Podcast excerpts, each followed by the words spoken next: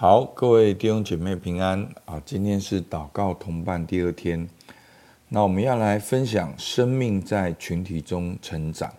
那我们昨天讲到了彼此相爱，那我们今天就是要继续讲到我们要在群体中成长。好，首先我们先来看希伯来书十章十九到二十三节，他说：“弟兄们，我们既因耶稣的血得以坦然进入至圣所。”是借着他给我们开了一条又新又活的路，从幔子经过。这幔子就是他的身体。又有一位大祭司治理神的家，并我们心中天良的亏欠已经洒去，身体用清水洗净了，就当存着诚心和充足的信心来到神面前。也要坚守我们所承认的指望，不致摇动，因为那应许我们的是信实的。好，那十九二十节呢，其实就是讲到耶稣基督的救恩，透过耶稣基督在十字架牺牲，流出宝血，如同旧约的祭物献祭一样，使我们能够坦然无惧的进到至圣所。好，就是在旧约。至圣所就代表了与神的同在跟面对面，然后呢，是借着他给我们开了一条又新又活的道路，从幔子经过。这幔子就是他的身体，因为幔子已经裂开了嘛。好，耶稣基督身体为我们牺牲了。又有一位大祭司治理神的家，好，就是耶稣基督。教会就是他的身体，好，耶稣基督就是头，他在治理他的家。然后呢，透过耶稣基督的救恩呢，我们心中天良的亏欠已经洒去，身体用清水洗净了，所以我们在基督里不用活在过去的天良的亏欠里面，我们在基督里因信称义，好，身体用清水洗净了，讲到了我们身心灵的洁净，就当存着诚心和充足的信心来到神面前。好，我们应该要带着好真诚的心和充足的信心。好，其实我建议大家看到圣经讲信心的时候，你主动把它变成是信靠。好，其实，在圣经这个信心原来的意思呢，它比较像我们中文的信靠。好，所以它的意思是说，耶稣基督的救恩已经完成了。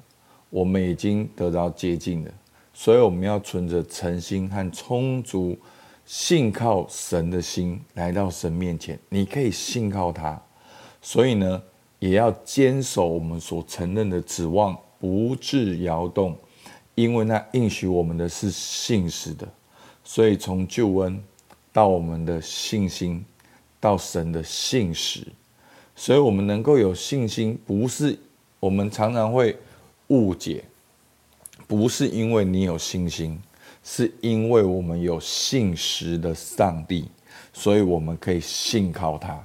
所以呢，信心最重要是你信心的对象，而不只是你自己的感觉。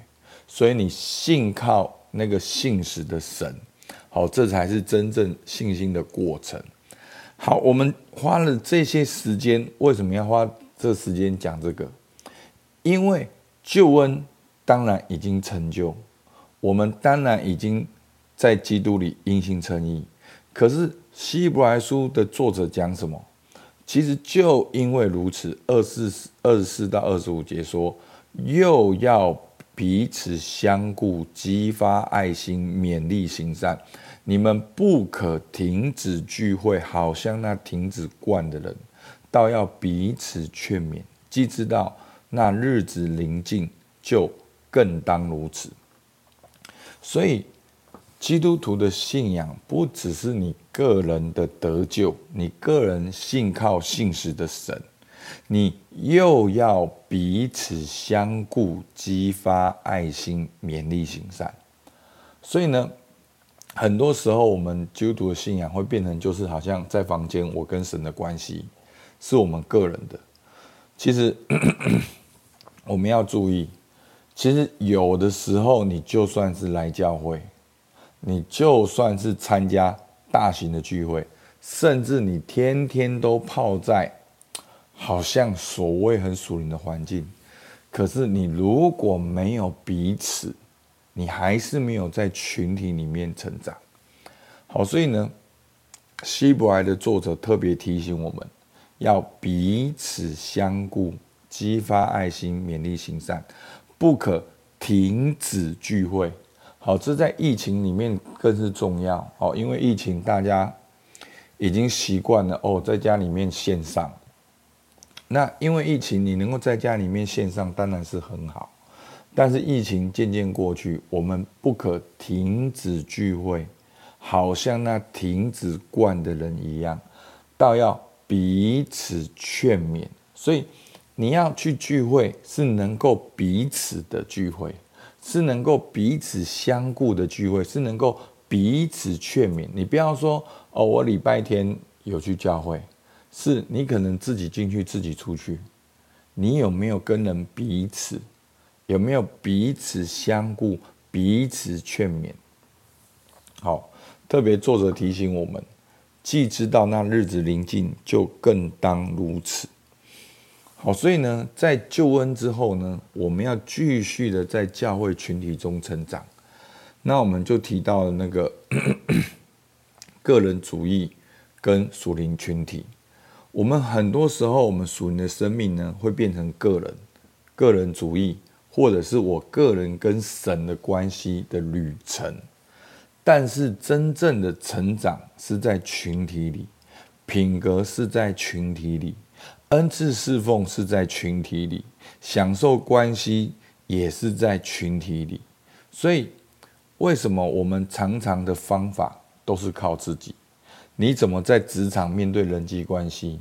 你怎么面对你的哦职场升迁的问题、同事排挤的问题、你工作努力的问题、你晋升的问题、你赚钱的问题？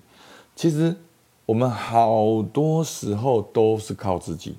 我们没有在群体里面，我要特别强调，就连你来到教会也是一样。我们的生命像属灵的盆栽，好，我们已经那个盆栽就是说，你不是种在大地的土壤里面，你是有一个碗把它盛起来，你看起来很漂亮，可是就是长这样，就是长，就是可能五十公分，最大就这样，因为你没有跟真正的土壤。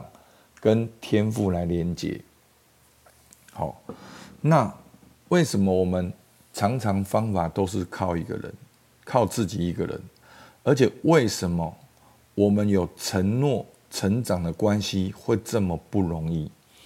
好，其实教会呢，它应该是封闭又开放，开放又封闭啊。什么叫做封闭？就是说，其实真正的教会论。教会应该是会员制。什么叫会员制？就是彼此有承诺的关系。你承诺委身一间地方教会，你清楚，然后你委身。好，当然你可能出国结婚怎么样，转会籍没有问题。可是，在你还在的时候，你应该有一个承诺的关系。可是你会发现，现代人我们很困难承诺。我们困难承诺稳定尾声小组的关系，可是问题来了，我们又期待这样的关系。好，所以呢，其实我们的神呢是三位一体的神，他所创造的人也是在群体里面。神造人是造男造女，所以呢，男女变夫妻，夫妻要成为一体，成为父母，孕育下一代，建立家庭。好，所以生命是在家庭里面被抚养出来，被养育出来，而教会也是神的百姓，也是一个群体。神呼召一群人，神的子民，基督的身体。只有在群体的关系中，才会彰显神的形象；也只有在群体里面，才能找到我们自己真正的身份。啊，有一个属灵的作者。好，卢云，好，非常知名的作者，他说这一段文章，大家仔细听，非常的棒。他说，属灵的群体乃是一群软弱者相交的团契，大胆求助乃是属灵成熟度的重要一环。我觉得，在我内心深处有一股为自己而活的强烈冲动。事实上，我所处的社会，赞许自力更生的人，他们主宰自己的命运。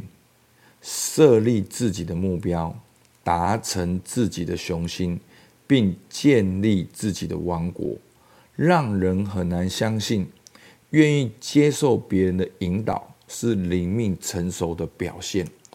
所以，其实这边就是讲到我们很多弟兄姐妹的误解，就是求助是软弱的，这是仇敌的欺骗。弟兄姐妹，我告诉你一个事实。我们本来就是软弱的，但是仇敌会告诉我们说：“哦，你去问别人，你就是很软弱。哦，你去说你的感受很软弱。”我曾经听到有位弟兄这样讲：“我没有感受，我没有这么弱啦，我没有感受。”哇，我好震撼！我我真的会想要看看未来他夫妻跟小孩的关系是怎样。真的，这个社会已经我们无形中被这个社会影响，求助人好像是一种很软弱。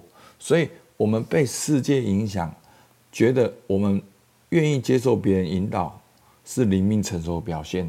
我们已经完全被社会洗脑，这是错的。好，卢云继续讲。但是每一次我愿意打破自给自足的假象，勇敢的向人求助时，一个新的群体就孕育而生。这是软弱人的团契，却有着坚强的信念，深信我们的团队可为这破碎的世界带来盼望。接受帮助、支持、引导、情感和关怀，彼此给予别人上述的一切，可能是神给我们更大的呼召，因为当我在接受。时，即显示出给予的人有这些恩赐，使我们因此开启一个共通的新生命。哇，这个文字你们可以仔细去揣摩。真的，那个生命没有走到那，真的没有办法体会。他的意思是说，当你愿意敞开自己的时候，那个团契才开始。当你愿意敞开自己的时候，别人也展现他们的恩赐，所以一个新的团体、新的生命才刚刚开始。好，真的很美，很棒。所以呢，我们问自己这几个问题。好，那这边讲到彼此相顾，所以对你来讲，什么是彼此？我们可以怎么样来塑造一个彼此的关系？那我们说要彼此，那今天的经文告诉我们彼此我们可以做什么？好，那你有在教会这样做吗？你可以问自己。那这边说不可停止聚会，怎样不停止聚会？要怎样持续聚会？怎样才算是聚会？好，你可以去看这个上下文。好，吧我们起来祷告。亲爱的主，感谢你给我们新生命。让我们能够信靠你这位信实的主，主啊，你也嘱咐我们，主要彼此相顾，要彼此劝勉。主啊，求你帮助我们，不只是走进这个教堂，而是能够在这个神的家里面彼此相爱，让我们勇敢的承认我们的软弱。以至于我们能够跟人有连结的关系，让人也能展现他的恩赐。主，我们感谢你，听孩子祷告，奉靠耶稣基督的名，阿门。好，我们到这边，谢谢大家。